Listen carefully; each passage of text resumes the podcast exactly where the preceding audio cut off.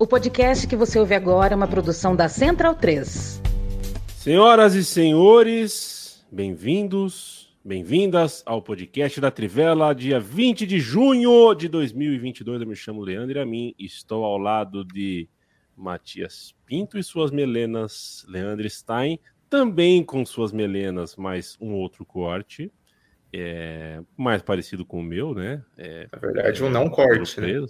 É, não, não corte, é mais preso. E Bruno Bonsante, não vamos entrar nesse assunto, Bruno Bonsante. É, é sempre um prazer a gente ter a sua companhia, seja você uh, um ouvinte da nossa livecast, ou seja, quando a gente chega ao vivo às segundas e quintas, seja uh, quando você dá o play no seu tocador preferido de podcast e nos acompanha dessa forma em algum momento de algum dia. É a edição 442. Gosta de 442, Bruno Bonsante? Uh, do que? Da, da, do esquema, da revista? Não, do ônibus. Ah, nunca peguei. Nunca peguei o ônibus. Nossa, que gratuito, né? É? Depende. Né? Tem, tem vários Saraiva, né? Tolerância zero. Né? Mas é o com é. diamante no meio campo, é o com linha de quatro, é o que era no Brasil, que era com dois volantes e dois meias abertos. Quer, por é, favor, especificar para mim? Eu, Oi? Eu gosto dessa, da clássica. É, do clássico. Do clássico. É, o, o quadradinho brasileiro é bom, né? O quadradinho é. brasileiro é bom. O Los quando você joga, quando você joga com um time que ninguém se conhece, é o melhor esquema para você colocar em campo. É, Gatuso, Pirlo, quem que era o é, é Gattuso, Pirlo? É o Piero, Ambrosini. Ah, não, tá falando, Kaká, tá falando né? no Milan. Ah, tá. É, que era, teve um que era, teve um é que era bom assim. Foi um dos primeiros, né, ali do que quando ganha Champions depois, o Kaká é, é mais atacante.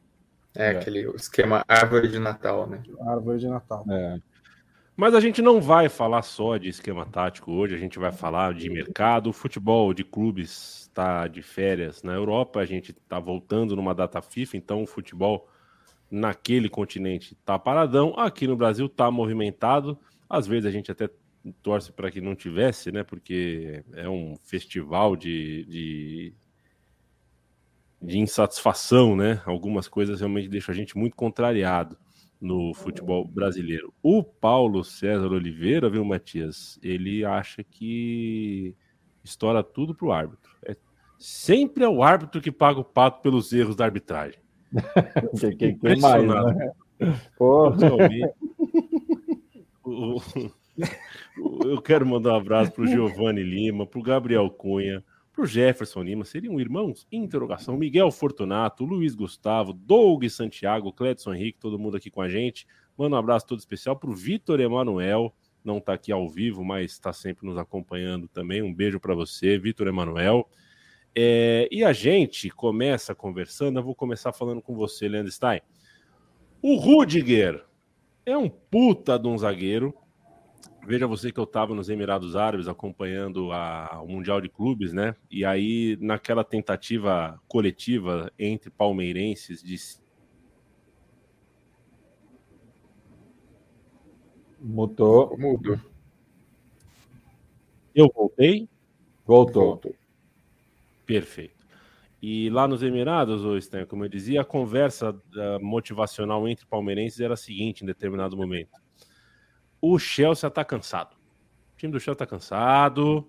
A gente viu que não tem gás. O Rudiger está muito cansado, não vai conseguir aguentar os 90 minutos. E o Rudiger, no fim das contas, jogou 120, jogaria outros 240 uh, ah, contra o ataque do Palmeiras. Joga pra cacete e como se. Eu, enfim, eu não vou pedir para a gente conversar sobre concentração de talentos, né? A gente está cada ano mais uh, vendo o, a concentração de talentos no futebol europeu. O fato é que um time campeão europeu com uma saída de bola tão qualificada quanto essa do Real Madrid, com o Militão, com a Laba, já é um time que, que se sustenta muito pela, pela ótima saída de bola. Agora tem um jogador de uma recuperação sem a bola, de uma recuperação defensiva fora de série. O Rudiger é um jogadoraço, é a nova contratação do Real.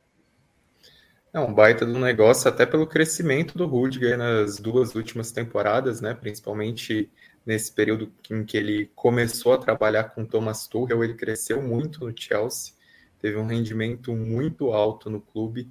É, até acho que se a gente for fazer uma seleção das duas últimas temporadas aí no futebol europeu, muito provavelmente ele seria um dos zagueiros titulares, porque o nível dele foi realmente muito alto e, e chega no Real Madrid numa condição de estar entre os melhores zagueiros do mundo, né? Acho que até pensando na seleção alemã, ele muda um pouco esse status, ele chega muito bem na Eurocopa já como um dos protagonistas da seleção e continua como é, uma das certezas da, da Alemanha nesse período. E pro Real Madrid é um grande negócio, né? Por todas as condições, por ser um negócio sem custos é, de transferência, né? Um jogador que ficou ao final de seu contrato e chegou de graça e, e, é interessante até pensar nessa política de contratações do Real Madrid, né? O Real Madrid nos tempos de Galácticos tinha aquela famosa máxima dos Zidanes e dos Pavones, né? Que o Florentino Pérez deixava o Pavon na zaga porque não queria gastar dinheiro com o sistema defensivo e, e torrava a grana no Zidane da, da vida, no Figo da vida, no Ronaldo. É, não é mais assim, obviamente, porque o Florentino percebeu o desequilíbrio, o, o custo que esse desequilíbrio traz para a competitividade do time. É, é um Real Madrid também que é, contrata muitos jovens, né? é, mas no sistema defensivo consegue aproveitar algumas oportunidades de mercado muito valiosas. Uma delas foi o Alaba, que chegou se encaixando muito bem no time, é, tinha se transformado nesse ótimo zagueiro no Bayern de Munique e agora no, no, no, Real Madrid também entrega muito nessa primeira temporada e o Rudiger vem nessa, nessa mesma linhagem né, de contratação sem custos ao fim do contrato é, de um jogador que eleva o nível competitivo do time e que garante mais tranquilidade à rotação do Real Madrid na defesa, até pensando que o Alaba agora, se precisar, pode jogar na lateral, a gente sabe que ele pode jogar até no meio campo se estiver mais à vontade, mas o Rudiger é um nome até para chegar como titular, até para dar um descanso maior né, para os momentos em que o Militão ou o Alaba não estiverem tão bem, então, você ter essa profundidade no elenco num time que já é campeão europeu é algo muito importante. E aí vale também pontuar a contratação do Chouameni, né, que foi apresentado na semana passada. É um jogador com nível de seleção, é um cara que cresceu muito, principalmente na última temporada, né, na, pelo impacto que ele teve ali na França durante a Liga das Nações e virou é, nessa data FIFA até um nome constante nas escalações do, do Deschamps, chega também para ser um, um jogador é, mais jovem dentro da rotação, para dar um alívio ali para o Casemiro, né, que é um nome imprescindível do time. Agora, enfim, tem um reserva para fazer a função dele. Até se pensava que o Camavinga pudesse jogar mais ali, mas está claro como o Camavinga deve ser utilizado mais solto do que o Casemiro geralmente joga. E é um Real Madrid que, mesmo vindo do título europeu, consegue se colocar entre os melhores mercados, né? É, Real Madrid abriu muito espaço na folha salarial, principalmente com os jogadores que, que foram embora, né? Com os medalhões que saíram, com Bale, com Marcelo, com Isco, e, e aproveita é, esse dinheiro para se reforçar ainda mais, para ganhar potencial e para se tornar ainda mais forte em relação ao que foi o título europeu, né? Não dá para é, dizer necessariamente que em campo as coisas vão sair melhores do que nessa temporada, porque o Real Madrid, enfim, superou expectativas, fez a Champions que fez, histórica da maneira como foi, e sobrou no Campeonato Espanhol. Mas por aquilo que tem no papel, tem totais condições de se manter tão competitivo quanto nessa temporada e de brigar é, pela repetição dos mesmos títulos com esses reforços. É porque é, meio, é meio surpresa até que o Real Madrid tenha tido tanto sucesso com os, os zagueiros que ele entrou. Assim, foi surpresa de qualquer maneira, mas o Real Madrid assumiu um risco ao entrar na temporada, tendo perdido o Sérgio Ramos e o Varane, só com o Militão e com o Alaba é, entre os seus principais zagueiros, né? Porque você tinha o Militão que é jovem, que ainda não tinha realmente se firmado, e o Alaba que estava chegando de outro clube, e é um cara que não é zagueiro de origem. E como é, apoio, tinha o Nátio Fernandes, que é no máximo ok, E até o Jesus Valerro conseguiu alguns minutos nessa temporada depois de passar anos sendo emprestado. Então, o, o, o que é curioso, curioso dessa contratação é que o Real Madrid, que é o atual campeão europeu e espanhol, precisava mesmo de um zagueiro. Né? Era, um, era, um, um, era um, pequeno buraquinho ali na, na, no elenco do Real Madrid, que é muito bem preenchido pelo Rudiger. O Gustavo Lima Montenegro lembra aqui que o Real Madrid se reforçou com um zagueiraço e não gastou nenhum centavo com o Chelsea para isso. Mas você pode gastar algum centavo com a Trivela e com a Central 3. apoia.se barra Trivela, apoia.se barra Central 3, o financiamento coletivo da redação e também do estúdio. Por quê, né, Matias? Sócio que é sócio ganha sempre. Sócio que é sócio ganha sempre. É, eu lembro do sócio que é sócio, né, Matias? Porque é, chegou o David Neres, ou o Davi Neres, no clube do sócio que é sócio. Mas foi embora o Darwin, é, um jogador uruguaio que a gente vai ver na Copa do Mundo. De repente, a gente, uh, né, com alguns meses de temporada na Europa, mais uma Copa do Mundo, a gente. Uh, no Brasil, o público médio brasileiro ainda não está ligado que o Darwin Nunes é o futuro da seleção uruguaia mas talvez isso mude bastante nos próximos meses. Que tal para você a nova contratação do Liverpool, pelo que você já viu, não só de bola e campo, mas também de, de repercussão, de representatividade, de identidade que ele tem para ser, de repente, esse sucessor, esse novo Soares ou esse novo Cavani? É, eu acho até interessante o paralelo que você faz com, com o Soares, porque eu acho que é muito da passagem do Soares pela Premier League, né, sobretudo pelo Liverpool, o novo clube do Darwin Nunes, é, que muda um pouco né, a, a imagem que, o, que os jogadores uruguaios tinham deixado é, na Premier League, né? Porque você tem o Forlan, que é considerado um flop, né? E, e era um dos principais representantes dessa geração, mas o Soares que acaba é, reabrindo né, o espaço para os jogadores é, vizinhos aqui é, na principal liga nacional do mundo. Né?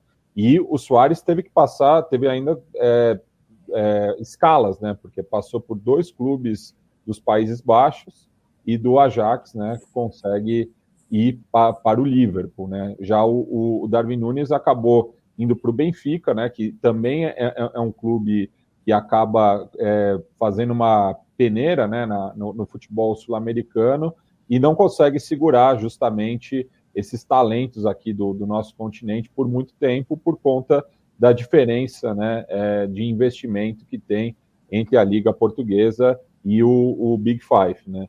Então, acho que o Darwin Nunes chega com moral, é, é, é o futuro da seleção uruguaia, mas eu acho que a adaptação é, tem que ver como que se dará, né? Porque tem o caso do Luiz Dias, né? Que também veio da Liga Portuguesa, vindo do, do futebol sul-americano, e parece que é, sempre jogou no Liverpool, né? Mas não é tão simples assim também. Torço pelo futuro dele, né? É, pensando no, no, no, no bem do, do, nosso futebol aqui do, do continente, mas é, também temos que ter um pouco de calma, porque é um jogador é, bastante jovem, né? O, ele parece ter uma personalidade um pouco mais tímida do que a do Luiz Dias, né? A, todos os, os, relatos que eu, que eu li ali quando ele foi contratado diziam que ele é um cara mais de boa, é, e, mas ele tem muito, muito talento, muito potencial e tem características que encaixam muito bem no, no, time do Liverpool, né? Que é a velocidade, é você atacar espaços nas costas do zagueiro. Ele é melhor finalizador do que o Mané, que é o jogador que ele substitui mas eu acho que também tem esse ponto que é muito importante. Você está trocando o, o, o, Mané por um jogador de 22 anos. Então, você trocando um dos 10 melhores, 15 melhores jogadores do mundo por uma promessa para o futuro. É, imediatamente, talvez não vá manter o nível. Imediatamente, mesmo que você compensar coletivamente, pode ser que haja um certo, um certo engasgo. É, mas, assim, o histórico de desenvolver jogadores do Klopp passa uma confiança muito grande de que o negócio vai dar certo, é, com a, o histórico de contratações do Liverpool desde a chegada do Klopp tem muito pouco erro.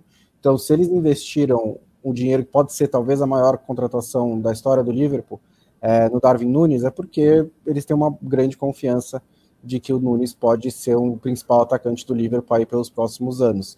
E acho que a, cultura de futebol do Liverpool merece esse voto de confiança pelo que fez nos últimos anos. Então, acredito que pode ser é que é um, uma aposta bem com um risco bem calculado, né? Mas muda um pouco o estilo do Liverpool. É o primeiro centroavante mesmo, é, mesmo que ele seja móvel, que ele também possa jogar pela esquerda e tal, ele não é um, um, um, poste, mas ele é mais centroavante do que todos os outros atacantes que o Liverpool teve até agora entre os principais, né? Talvez o Origi seja um centroavante também, mas o, o, entre os principais ele é o mais centroavante e é, ele curioso, curioso que ele chega também para o lugar do Mané no momento em que o Mané estava jogando de centroavante. Então é basicamente só colocar ele ali e renovar com o Salah, que tem que ser a prioridade do Liverpool daqui para frente, também entrando no último ano do contrato.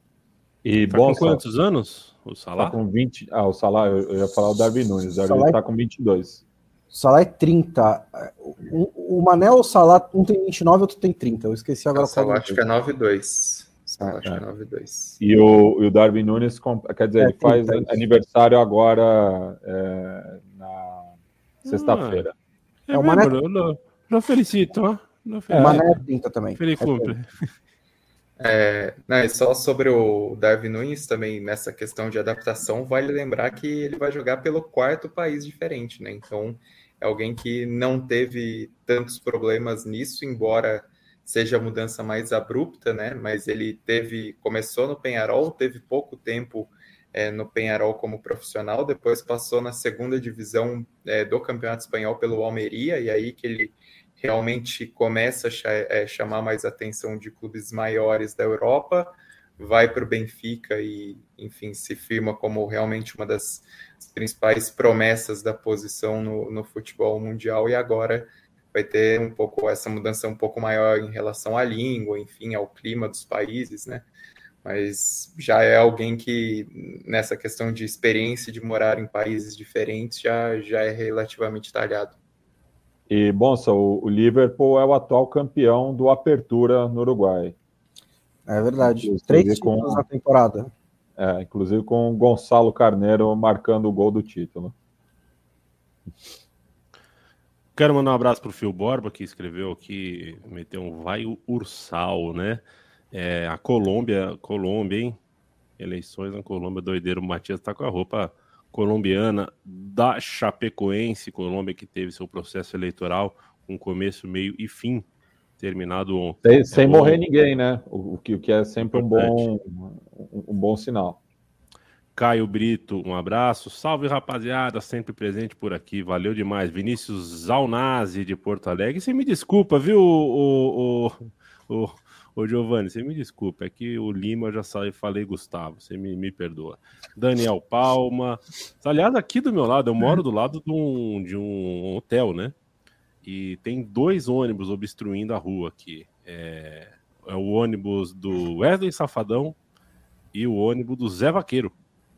É, saibam vocês que duas, essas duas feras certamente vão tocar aqui em algum dia é São João, né? São João levado a seríssimo por essas bandas aqui. Vamos falar um pouquinho mais de, de, de contratações, senhores? Eu abri aqui, deixa eu ver. Que, que eu vou perguntar para o nosso glorioso Bruno Bonsante? Eu quero saber do Ryan Gravenberg. Eu vi pouco jogar, tá? Mas o que vi gostei muito. Me parece um jogador com o perfil, com a cara mesmo desse Bar de Munique. Acho que tem tudo para ter uma carreira bem longeva no clube. Que tal para você? O que representa? O Bayern já é conhecido já há algum tempo de não ser o time que contrata a estrela das estrelas, né? Não é o time que vai atrás do Messi, né? Não é o time que faz uma loucura pelo cara mais caro do momento. Uh, a não ser em casos bem específicos. Perdeu o Lewandowski, o que tudo indica, vai perder o Lewandowski, né? Mas trouxe o Gravenberg, um jogador de bastante futuro. É, o Bayern está renovando também o seu time, né? É, no meio-campo saiu o Tolisso, que era um jogador que estava lá um pouco mais de tempo, abriu esse espaço para a chegada do Gravenberch, também saiu na defesa o Nicolas Sul, além do Lewandowski, que pode ou deve é, sair. O Gravenberch é um jogador bem talentoso, um cara bem jovem ainda, e ele chega numa situação bem favorável para o Bayern de Munique, que estava chegando no final do contrato, então o Bayern teve que pagar ali uns 20, 25 milhões de euros só, que para um jogador desse potencial não é tanta coisa assim, né? Um cara que pode jogar por muito tempo no Bayern, tem valor de revenda, é, e acho que é, promessa do Ajax é sempre uma maravilha, né? Assim, a maioria delas você fecha o olho e fala, traz aqui que eu vou. Os caras sabem o que eles estão fazendo por lá. E ele realmente mostrou muita qualidade no Ajax. Nesse final, reta final de campeonato da Eredivisie, ele foi um dos jogadores importantes do Ajax, que teve alguns probleminhas ali, mas conseguiu o título na despedida do Eric Ten Hag. É, o, o Bayern de Munique já tinha trazido também o Masraoui, né, que é um lateral direito que também que estava em fim de contrato mesmo, chegou sem taxa de transferência. Então o Bayern Munique está bem de olho aí no mercado. Dá para ver e vai tentar mais uma dessas, né? Contratando o Mané também a um ano do fim do, do, do contrato dele. Então é um Bayern de Munique que acho que está um, em um certo processo ali de, de renovação, de troca de algumas peças. E a saída do Lewandowski é que se acontecer de fato é importante nesse sentido porque abre muito espaço, né? O, o salário do Lewandowski é enorme, você talvez ganhe uma, alguma taxa de transferência por ali, então também facilita os reforços do Bayern. É, acho que o trazer o Mané um pouco dentro das possibilidades é uma das melhores alternativas para suplantar o Lewandowski, não necessariamente em estilo de jogo, em posição, mas em nome, né? Porque, sei lá, se você trazer um centroavante pro lugar do Lewandowski na atualidade, o, o Haaland talvez fosse o nome mais indicado, mas foi para o Manchester City. Então, precisando de um nome de impacto, precisando de uma, uma postura de mercado que o, que o Bayern de Munique tantas vezes não tem, né? Principalmente, sei lá, ao longo da última década, é, é difícil ver algumas contratações esse padrão maior, igual o Bayern de Munique fazia com mais frequência antes, né? Se a gente for lembrar de mercados que já trouxe Luca Toni, que já trouxe é, enfim, close, não, não é tanto o padrão dos últimos anos, né? O Bayern de Munique meio que construiu é, a fama de muitos desses jogadores que, que tem à disposição no, nessas últimas décadas, nesses últimos anos, né? Nesses últimos ciclos vitoriosos. E o, o Mané dá uma quebrada nisso. E o Bayern de Munique tem uma discussão grande, principalmente de, de ter um, um elenco mais numeroso, né? As, as eliminações na Champions elas incidiram muito sobre discussões é, um pouco de divisão de protagonismo com o Lewandowski, mas também de ter um elenco um pouco mais completo para posições é, carentes, né? Jogadores que, que realmente dessem conta do recado.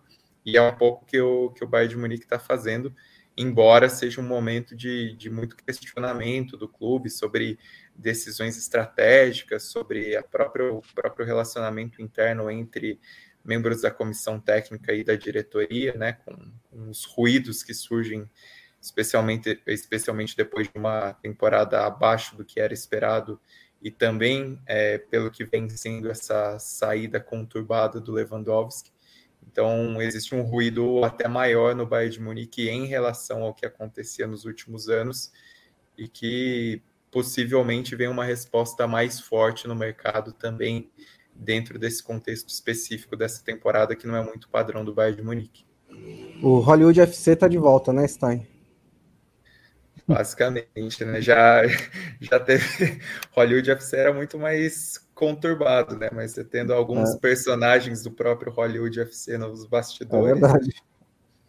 O Khan era um bom para arranjar picuinha no, nos tempos dele de jogador. Né?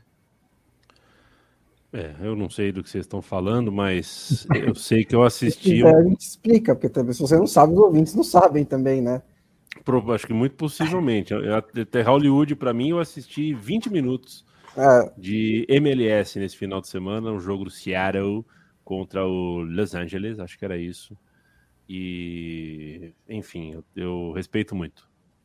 É porque, antes do, do Bayern de Munique virar essa máquina aí ganhar todos os títulos, né? É, havia alguns motivos do Bayern de Munique não ganhar tantos títulos assim. Um deles era as picuinhas que se criavam nos, nos bastidores entre grandes jogadores. E aí é, era um problema especial no Bayern de Munique, porque, como disse o Stein, nesse momento você tem, por exemplo, o Salihamidzic e o Cano no, no, na diretoria, né? Mas naquela época você tinha nomes tipo Beckenbauer, presidente honorário, tinha o Uli Hoeneß, então era tipo era a briga dos ídolos atuais com os ídolos antigos e criava-se todo uma, um showzinho que levou o Bayern de Munique a ser batizado de Hollywood FC pela entretenimento, né, que eles é, forneciam a quem gosta de picuinhas.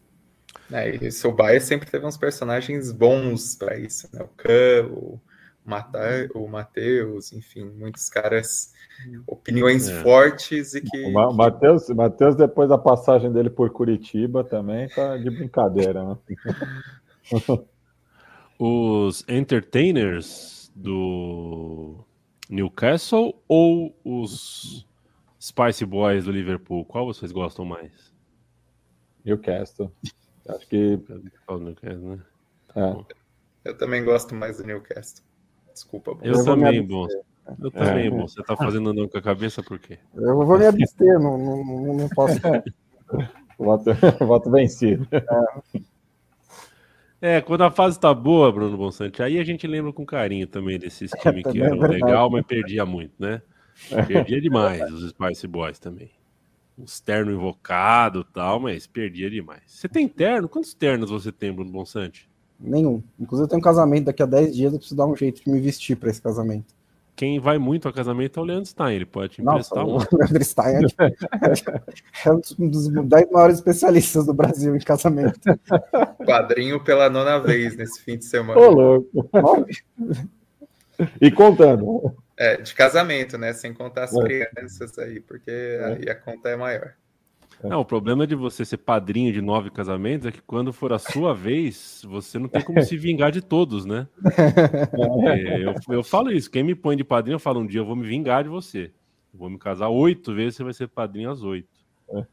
É, mas, enfim, já falei isso pra vocês, né? Eu fui uma vez, eu, fui, eu falei pro noivo, eu falei, cara, você tá fudido se você me colocar de padrinho. Eu não gosto, eu não vou, eu não quero, eu acho zoado, vai estremecer a amizade. Ele me chamou mesmo assim só que o padre era o Júlio Lancelotti, aí valeu a pena. um abraço para o Jailton Lira, para substituir o Leva, só o Cano. E o Paixão do Curitiba também, viu, Jailton? Assiste esse cara, viu? Eu Bom. gostei muito, gostei muito. A Can Loureira, Loureiro, os melhores e mais bonitos. Tá falando com vocês. Eu tô, a minha luz tá, tá, tá escura. Vocês não tem como ver se eu tô bonito ou não. É, vocês gostaram da decoração do Matias hoje? Impressionante. O Matias meteu um. um... Vim, vim, gravar na casa dos meus pais, que está de mudança também. Aqui estão tá os, os, VHS da família, tipo, é, é. os únicos nudes que tem. É, mas, enfim. Perfeito. Eu dizia, viu, senhores, falando um pouquinho, vamos falar um pouquinho de sedes da Copa do Mundo. Depois, se for o caso, a gente já está quase na metade do programa. Se for o caso, a gente volta, fala um pouco mais de transferências, mas queria falar um pouquinho com vocês com Copa do Mundo, sobre Copa do Mundo 2026 que vai acontecer. Uh, essa é a parte boa, né? De você ter uma Copa do Mundo em novembro. O período de espera entre uma Copa e outra vai ser um recorde, uh, um recorde de, de, tempo curto, né? A gente vai precisar esperar só três anos e meio para a Copa de 26. E as sedes foram escolhidas: 11 nos Estados Unidos, 3 no México, uma no Canadá. Tome nota. Seattle. Duas no duas Canadá. No Canadá. Duas, eu falei uma? É. São duas. Seattle, San Francisco, Los Angeles, Kansas City, Dallas, é, Houston, Atlanta, Miami, Boston, New York e Filadélfia. No Canadá estarão Toronto e Vancouver. E no México, Monterrey, Guadalajara e a capital mexicana, Cidade do México, DF. Leandro Stein, que tal para você? É, eu batendo o olho sem parar para pensar muito, porque acho que, enfim, uh, se você não, não, não procurou antes para entender por que essa e não aquela, também não adianta muito você ficar pensando, ó, oh, está faltando Chicago, né? Mas sim, bati o olho falei, cadê Chicago? Cadê Montreal? E entre outras coisinhas. Que tal para você a escolha? Uma coisa, né? Desculpa, eu eh, acelerando demais aqui, mas é, é, é, é eu confesso para você que brincadeiras à parte com o futebol dos Estados Unidos e com os Estados Unidos como um todo, é, a Sandra Bullock explodindo o carro para todo lado, né? Eu fui no cinema esses dias, tava uma fila imensa para ver um filme que é, é exército americano, em vez de assistir um filme bala com gente bacana tal. Mas os estádios dos Estados Unidos, eu, eu, eles me fascinam. Eu gosto muito dessa ideia de puxadinho, né? Os estádios, boa parte dos estádios americanos, eles vão crescendo meio que na base do puxadinho, né? Vai pum, pum, pum. Aí quando você vê, tem um Frankenstein de 50 metros de altura e, e, eu acho eles muito simpáticos. Então, por esse ponto de vista, uh, quando olhei os, os, estádios da Copa dos Estados Unidos, do México do Canadá, fiquei feliz, porque são estádios grandes o suficiente, mas também com, com sei lá, uma personalidade que os estádios novos cada vez menos têm, na minha concepção. São cada vez modelos mais pré-fabricados que poderiam estar no Rio de Janeiro, em Katmandu, em Kiev, em Budapeste e seriam a mesma coisa. Bom, olhando para os estádios, é, é bacana salientar como tem uma influência do futebol em si, né? Do, do, do momento do futebol em, em, alguns lugares. Por exemplo, a escolha de, de Monterrey, é, na minha visão, é muito determinada por essa questão, enfim, da fase do, do futebol no norte do México, né? E é uma fase também fomentada por momento econômico, por estádios novos no, no norte do México e Monterrey acaba entrando é, nessa visão. Guadalajara Sim. não tinha como ficar de fora por todo o peso histórico, nem o Azteca, né? O Azteca, acho que dá para a gente discutir se o Azteca não é o maior estádio da história das Copas. E, e acho que por ser o, o palco que consagrou o Pelé em 70 e o Maradona em 86, é, é um estádio, para mim, talvez o maior da história das Copas por essas histórias. Você ia falar, Matias? Não, é, do Monterrey também é pela proximidade com a fronteira, né? Justamente, é, para uhum. facilitar também o, o, os caslados, né? Pensando na amplitude que essa Copa do Mundo vai ter, com três países gigantescos. Então, Monterrey também por esse motivo. Eu acho que também é por isso que Montreal acaba ficando de fora é, na, na, na mesmo, no mesmo pensamento, né? Uhum. É, e, e, tem, tem toda essa questão de logística, né, com, com uma questão de, de divisão de áreas, mas também é, os pró o próprio Estados Unidos, né, ele reflete um pouco isso da relação com o futebol, pensando no que é, no que tem da, da MLS de torcida, enfim, de, de relação com o esporte, não dava para imaginar o noroeste dos Estados Unidos e o sudoeste do Canadá, né, pegando ali é, Vancouver e Seattle, não dava para pensar naquela região fora de uma Copa do Mundo, como aconteceu, por exemplo, em 94. E aí você tem essa região agora contemplada com dois estádios, né, ali na, na região fronteiriça. Você tem essa. Enquanto, enquanto o meio oeste acaba ficando só com Kansas City, né? Muito por conta do Sporting KC, né? Que imagino que, inclusive, o, o estádio escolhido vai ser da, da, franquia da MLS, não do Arrowhead, do, do Kansas City Chief. E o Soldier Field acaba ficando de fora, ironicamente, onde foi a partida inaugural da Copa de 94. É, não só o Soldier Field, né? Até pensando no, no Pontiac é. Silverdome, também em Detroit, que, que é uma cidade que teve todo, enfim, a, seus problemas econômicos, né? As suas dificuldades. É uma cidade também que não tem uma relação tão forte com o, o futebol hoje em dia, acaba perdendo essa representatividade. Atlanta é uma cidade também que ganha força até pela estrutura pelo investimento no, no esporte durante os últimos anos e por ter um grande estádio. Né? Não era uma cidade também contemplada e, e, até pensando no que era uma visão sobre Atlanta ali, aí em outro evento, né, as, as Olimpíadas de 96, que era algo visto muito mais como artificial por todas as questões envolvendo é, a Coca-Cola, enfim. Hoje em dia, olhar Atlanta nessa Copa do Mundo de 2026 na lista de sedes não, não sou estranho pela relação com o futebol, pela, é, pelo investimento esportivo que existe, pela praça esportiva que existe. E aí também tem uma, uma questão dos estádios, né? Muitos estádios, é, principalmente os usados para o futebol americano, que foram construídos aí pelo menos na última década, né? Muitos estádios recentes nessa lista para 2026 que não demandam nem não demandam grandes obras, mais importante, não demandam adaptações, que existia essa preocupação em relação a 94, quanto, quanto as, as adaptações hoje em dia são estádios muito que recebem o futebol, nosso futebol, né, o soccer, de maneira muito mais frequente, que recebem eventos amistosos, próprios jogos de clubes locais, né, em, em, alguns casos que dividem com os times de futebol americano. Então é um processo muito mais fácil de, de poder realizar E é uma, uma Copa do Mundo que acaba marcada novamente pela grandiosidade dessas arenas, né, desses estádios aí, maioria tudo com acima dos 60 mil é, espectadores disponíveis, é, dos 60 mil espectadores possíveis, e que é uma Copa do Mundo que, se em 94 existia toda uma expectativa grande sobre o apelo comercial que poderia ter é, pelo potencial de crescimento dos Estados Unidos em relação ao futebol.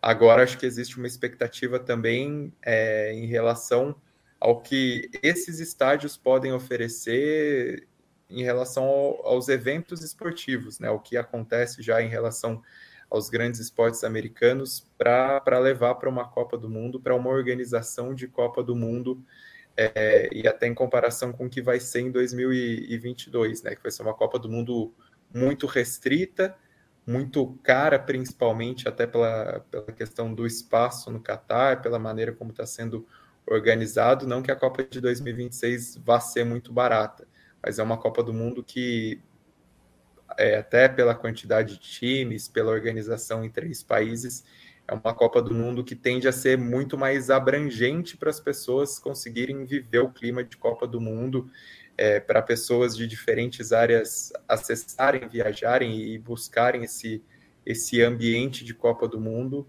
e isso tende a ser muito favorável, né? principalmente numa Copa que tem esse caráter experimental, por ser um, Mundial com 48 seleções, por inaugurar uh, essa nova ideia da FIFA, que, enfim, independentemente da, das contrariedades, vai acontecer, mas tenham uma, uma realidade estrutural possível para absorver essa Copa do Mundo sem grandes obras, sem grandes adaptações e com uma estrutura já pronta, né, com, com essas cidades anunciadas e cidades com relação, é, com relação forte com o futebol, que é, que é mais importante.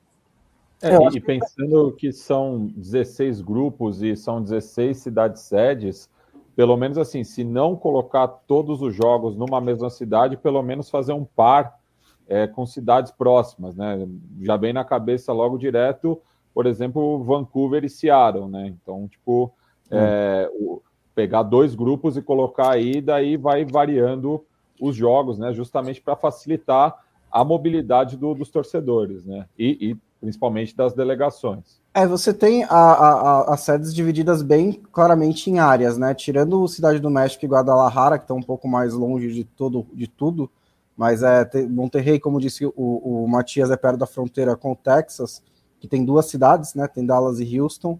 É, Kansas City é um pouquinho mais fora de mão, né? Um pouquinho para cima ali do, do, do, Texas, mas logo no lado do Texas tem Atlanta e depois você desce para Miami. Então você tem ali a região do sul. Né? Em cima você tem você tem na Nordeste, você tem Boston, Nova York e Filadélfia, que é mais ou menos perto ali. É, e Toronto também um pouquinho mais para cima, mas também mais ou menos naquela região.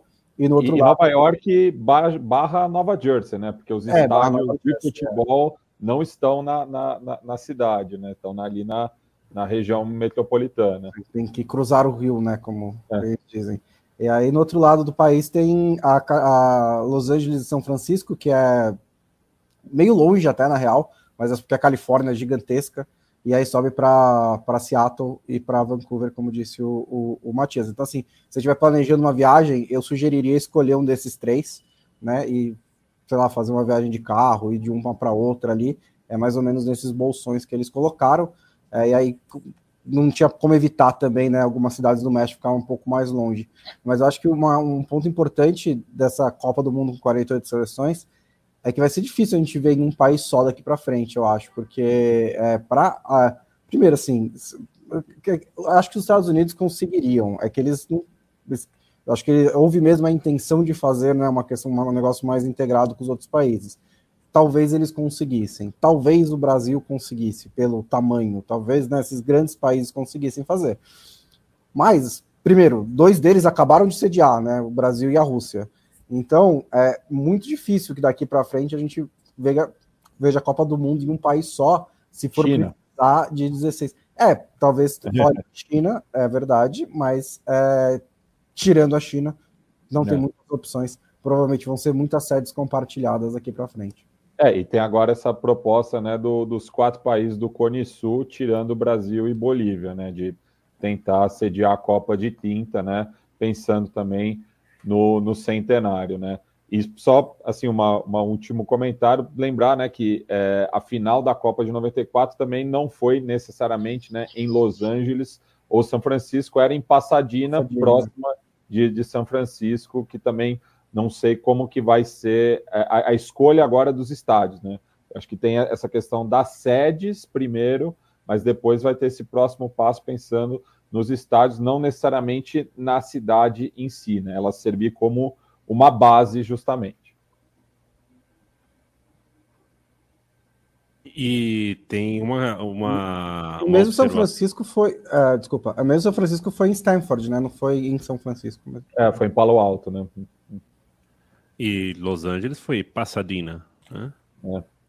Rose Bowl fica na, na Pasadena. E você já deu uma passadinha na Pasadena, Matias? Olha só, o estádio, Ai, o estádio, os estádios americanos com essa capacidade imensa fazia a gente respirar fundo, mas é, talvez não seja suficiente. Hein? Isso em relação é, é, é, a, a, oferta, a demanda de ingressos, comparar com 94, nem, nem tem como, mas mesmo com os, os estádios das últimas Copas, aí, os estádios médios com 40, 45 mil de lugar, é, é, de capacidade, os americanos são quem, os que mais compram ingressos, né? Já, um dos que mais compram ingressos nas últimas Copas. E os mexicanos uh, também. Essa Copa do Mundo de 26, para conseguir ingresso avulso, irmão, Vai ser é, uma loucura. E eu, essa semana, tem texto meu para Trivela, Vai chegar um texto meu falando sobre esse modelo, o modelo de Copa do Mundo com 48 seleções, entre outras coisinhas. Eu agora escrevo. Eu jogo a discussão, sem ah, juízo de valor. Tá bom? Tucano, né? Mas eu sou contra, eu sou contra. Eu acho que é, nem, nem por ser 40, é por ser 48, acho que é seleção demais. Mas eu, eu acho que você tem que dar um grupo de quatro times e três rodadas e quase duas semanas para os times mostrarem alguma coisa. Em um grupo de três seleções que em, em sete dias você matou, fica muito mais cruel e quase lotérico, enfim mas acho que as pessoas vão gostar. Já falei sobre isso com você, né, Bons? Porque são 16 mata-matas a mais. Para a televisão vai ser uh, difícil e contra, porque as pessoas vão gostar de assistir 16 mata-matas a mais. Mas é, uh, eu, eu, discordo um pouco só, só uma coisa. Copa do Mundo acho que é um dos raros torneios em que, em questão de clima, muitas vezes a fase de grupos é mais legal do que o mata-mata, né? O mata-mata tem o clima de decisão e tal mas o clima festivo da Copa do Mundo se concentra muito mais na fase de grupos. Né? Discussão eu longa para depois. Eu concordo com você, mas é pens... eu estou pensando no, no, no, público ocasional, né? Que é o público que faz a Copa do Mundo tal. Mas de fato, acho que a fase de grupos. É... Cara, não, não pode, não pode. A fase de grupos ela tem que ser essa. Comunhão. É... É, e tem que deixar rolar, deixa, deixa mostrar três jogos, deixa rolar, não precisa ter. Mas enfim. Acho que 2014 é o melhor exemplo, né? 2014, assim, até as oitavas a Copa foi no nível muito alto, e aí depois das quartas a Copa caiu muito de nível, mesmo técnico, né? Além da, da questão do clima em si de Copa. Mas, enfim. Né? É, é verdade. Olha, senhor, deixa eu falar eu, eu acho que eu tô com um pouco de atraso, tá? Por isso que eu tô falando por cima de vocês. Eu tenho essa uhum. sensação, peço desculpa. É... Hoje, hoje aconteceu um... tá acontecendo, né? O futebol feminino, o Campeonato Brasileiro Feminino tá debaixo de uma polêmica importante. Credibilidade é tudo no futebol e no esporte, né? Quando você perde a credibilidade, quando você perde a confiança no que está acontecendo, é o que mais leva tempo para você recuperar e você reconquistar o público, né? E vários exemplos do, da, da Itália à Turquia, a gente sabe o quanto a quebra de credibilidade do público no produto final é, é sério. E o que aconteceu hoje, e aí falo, é, não vou não vou citar os nomes, até porque, enfim, já já está vazando, mas não é nem o meu papel, nem nem acho que nem vem ao caso enquanto não é uma coisa oficial, porque eu estou falando de, de, trabalho de pessoas, emprego de pessoas, ainda que sejam pessoas, nesse caso, uh, corruptas, mas a gente está falando de um preparador de goleiros que falou com um roupeiro para tentar corromper uma goleira é, em Santos contra Bragantino. É, um desses clubes já passou por algo parecido nesse mesmo campeonato contra outro time, contra um terceiro time. Então, nós estamos falando de três times de 16 aí que já de alguma forma tiveram que lidar com esse tipo de coisa. A goleira, no caso a goleira Alice do Red Bull, não topou uh, o que era a ideia de se valer de uma aposta uh, diferentona num site de apostas, que era do jogo ir para o intervalo com 5 a 0 no placar. Ela não quis.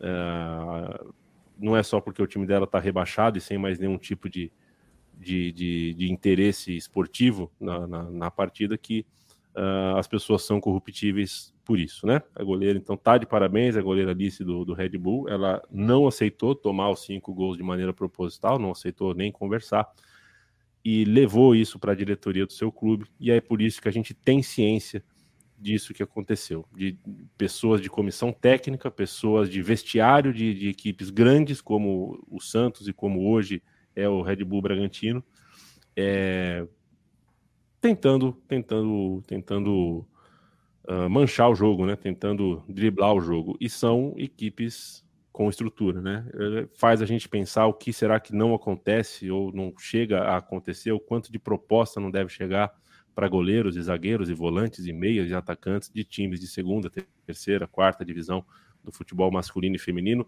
aqui e em outras periferias econômicas do futebol. Mesmo no futebol maior, deve acontecer, deve acontecer bastante, e é algo que a gente tem que sempre uh, olhar com muito critério e falar com muita seriedade sobre, porque Uh, se isso se desbaratina e vira uma coisa generalizada e uma coisa que determinado jogador ou jogadora faz porque todo mundo faz, na hora que a gente perde a credibilidade no jogo uh, para recuperar, e aí a gente está falando do nosso trabalho também, está falando do nosso lazer também, para recuperar demora muito, muito. Então, Uh, vamos esperar. Acho que a, a, posição do Santos e do Bragantino foi rápida e muito clara. Os dois profissionais que estavam fazendo essa ponte já estão demitidos dos seus clubes, tanto do Santos quanto do Bragantino.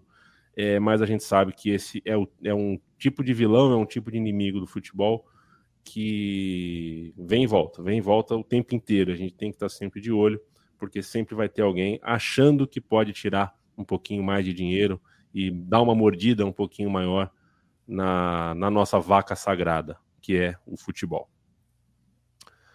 Falando nisso, Bruno Bonsante, eu não tenho como não tocar uh, em outro assunto que não é diretamente relacionado à corrupção, óbvio que não, não é isso que eu estou querendo dizer, é, mas que é cansativo da mesma forma, fragiliza a gente da mesma forma e me faz, uh, às vezes, ficar com o cabelo em pé, porque algumas coisas que acontecem na arbitragem do futebol brasileiro é, não é possível.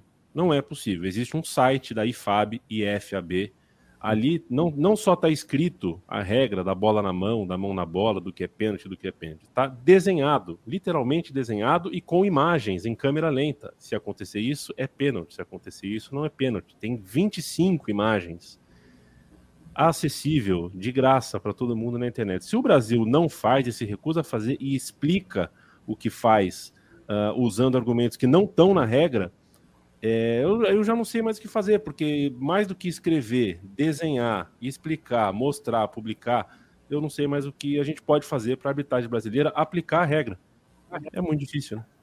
É, então, é, tem umas questões. É, eu eu comentando o jogo do Fortaleza com o América Mineiro, e teve um lance com, de uma cotovelada que o América Mineiro é, pediu um pênalti é, e o, o os, os, repórteres lembraram de um lance parecido que foi a expulsão do Alê contra o Fluminense, né?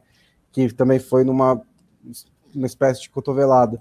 E cobrando é, critério nesses dois lances. E aí eu acho que é difícil você cobrar critério de interpretação, porque interpretação é muito pessoal. Então, se você o árbitro, um árbitro que vê uma, uma cotovelada de certo nível acredita que é falta, o outro árbitro, que aliás era o e que geralmente né, faz vista grossa para muita coisa, não viu, viu a, outro intensidade cotovelada, na mesma e achou que não era tanto e não deu.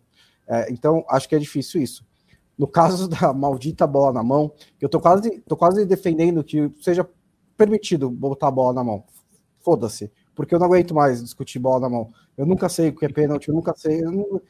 Deixa eu pegar com a mão, deixa os caras carregarem a bola, vira handball logo. É, mas deveria ser objetivo, como você disse, né? Está desenhado, a, a, está ali explicado. Você não tem a justificativa da interpretação do, do, do da subjetividade para não ser algo é, não ser algo homogêneo, para não ser algo unificado, né? Assim, é, é lógico que existem alguns lances que vão fugir disso, alguns lances que vão exigir sabedoria dos nossos apitador, apitadores. E quando isso acontecer, o futebol brasileiro acaba. Mas assim, a maioria dos lances é, tá? Você tem os exemplos, né? O maldito do braço do braço de apoio na hora de dar o carrinho. Você tem a, o, que é, as posições naturais e tal. Só que os caras não seguem. E, sendo bem sincero também, a própria International Board, às vezes, fica mudando muito essa, essa porra dessa regra. Né? O tempo inteiro tem alguma nova orientação, uma nova recomendação aqui e tal. E assim, é, a gente acompanha porque é nosso trabalho, mas é difícil. O árbitro, inclusive, deveria acompanhar também, né? Mas eu imagino que para o torcedor isso seja muito confuso. É, e daí falando especificamente, acho que o lance mais revoltante da rodada foi o pênalti dado contra o Botafogo, né? No qual o defensor alvinegro está com o braço na frente, assim, é, é, é, é justamente aquela coisa, né, de tentar evitar colocar a mão na bola, o braço está na frente do corpo. E o pior disso é que o lance em campo não foi dado e daí entrou o VAR, é, porque é, você tira qualquer. É, daí com o, o, videotape, né? Qualquer coisa você consegue justificar a penalidade, mas a, a, ali, inclusive, se eu não me engano, tinha dado. É, tinha errado até na, na, na marcação, porque estava dando é, tiro de meta, né? Não era nem escanteio para o internacional. Mas mostra assim que um, um, um, um lance é, bastante simples, né? De interpretação por conta da, da interferência do VAR acaba virando é, talvez o, o, lance mais discutido da rodada, mas que teve mais de um jogo, né, com, com lances bastante polêmicos e que mostra que não tem nenhum critério entre a arbitragem, né, que a comissão de arbitragem aí vai ter que agir, né, vai ter que, sei lá, fazer uma reciclagem com, com os árbitros, enfim, é, porque do jeito que tá, não, não tá rolando, né. É que assim, a arbitragem brasileira é uma bosta faz muito tempo, e, e é. eu penso isso de tipo. E é amadora. É, assim, reciclagem, de ter que melhorar é. a arbitragem, vai entrar não sei o quê, desde que eu entrei no futebol. Então, assim, é. sei lá, não sei o que fazer. É, tem, que, tem que profissionalizar, tem que qualificar. É muito é. simples. Ah, assim, o caminho é simples para melhorar. Né, assim, a, é. digamos, não, o caminho não é simples, mas a receita é simples, né? O remédio é simples, tem que melhorar, tem que deixar os, fazer os caras serem profissionais, serem mais qualificados tudo mais. Mas... É, e, e se for possível é, errar por interpretações da regra é uma coisa, né? Errar por, por interpretação de coisas que não estão na regra é isso que me deixa mais maluco. E outra coisa, hein? Internacional e Botafogo. É, tudo bem, o Botafogo foi muito prejudicado pela arbitragem, teve que jogar o jogo inteiro com um a menos mas o seu gatito, ele simulou cisco no olho. Ele chamou atendimento médico para cisco no olho. E depois ele caiu uma jogada que o deu impedimento, assim, não teve nem chute a gol. O juiz deu impedimento, ele caiu no chão, chamou atendimento. Aí o juiz teve que dar amarelo para ele, porque é... parece que não tem a ver uma coisa com a outra, mas tem, né? O... Porque o jogador de futebol é um sócio da má arbitragem. Muitas vezes eu acho que eles têm a arbitragem que merecem e a arbitragem que querem ter. Eles querem ter uma arbitragem pilhada e perdida. É e usa de muleta. E usa de muleta. Falam muito com a arbitragem e usam tudo que podem para ludibriar a arbitragem.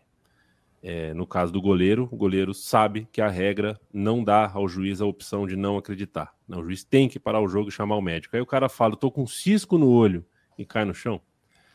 Leandro Stein, o negócio é o seguinte: uh, tá aqui no roteiro. Girona de volta à elite no campeonato espanhol. Essa você vai me contar porque eu não sei o que aconteceu com o Girona na segunda divisão do futebol espanhol e não Ele sei por subiu.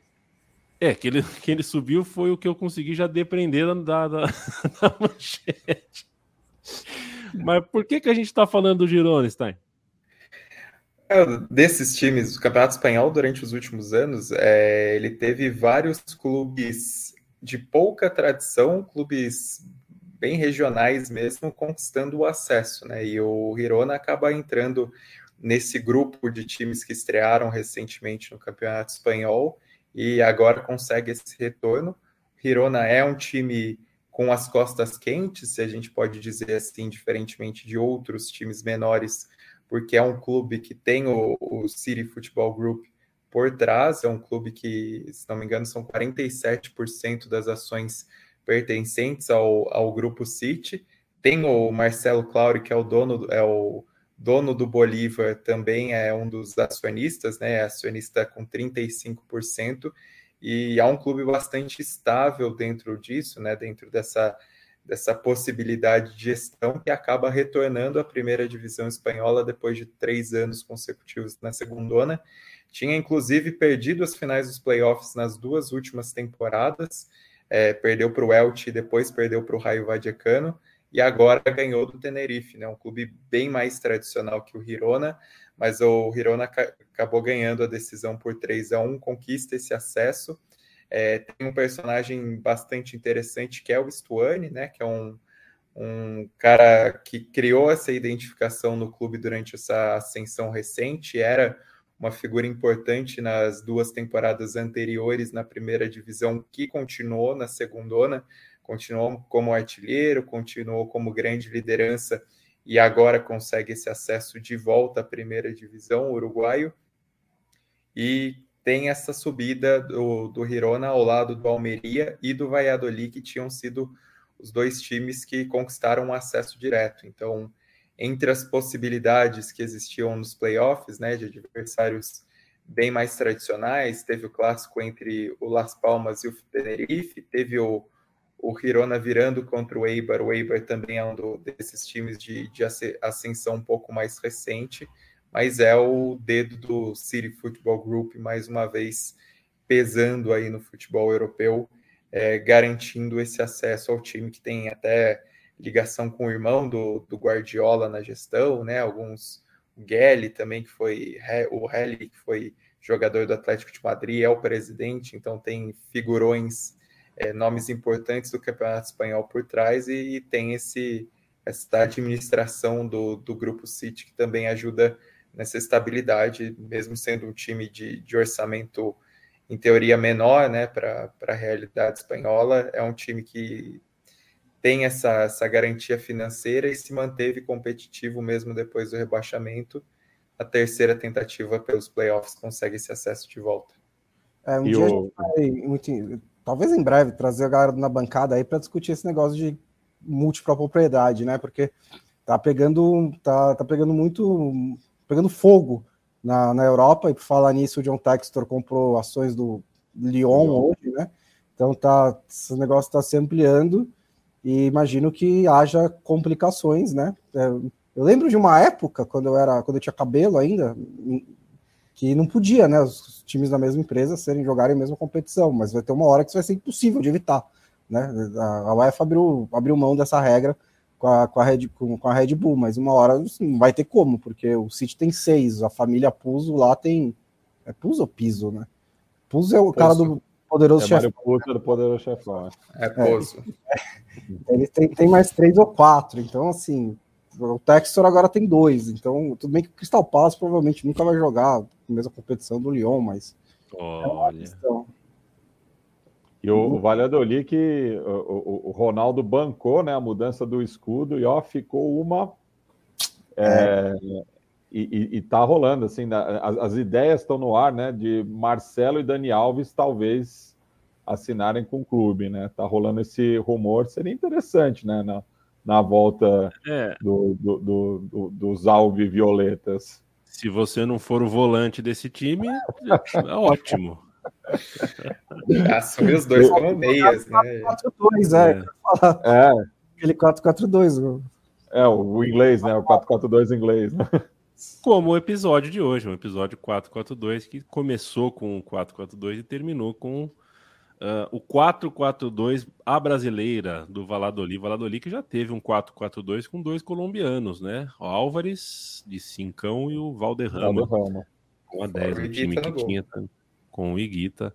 É, no gol, um time que acabou rebaixado. Gente, qual é o problema com o minimal? Por que tanto minimalismo nas coisas? Se é justamente a época em que os computadores conseguem fazer trabalhos, tal, você consegue fazer JPEG, vetor, não sei o que. Qual é o problema? Se fosse 1920, eu entendo que é difícil o distintivo do Valladolid, com aquele ramalhete de flores tal.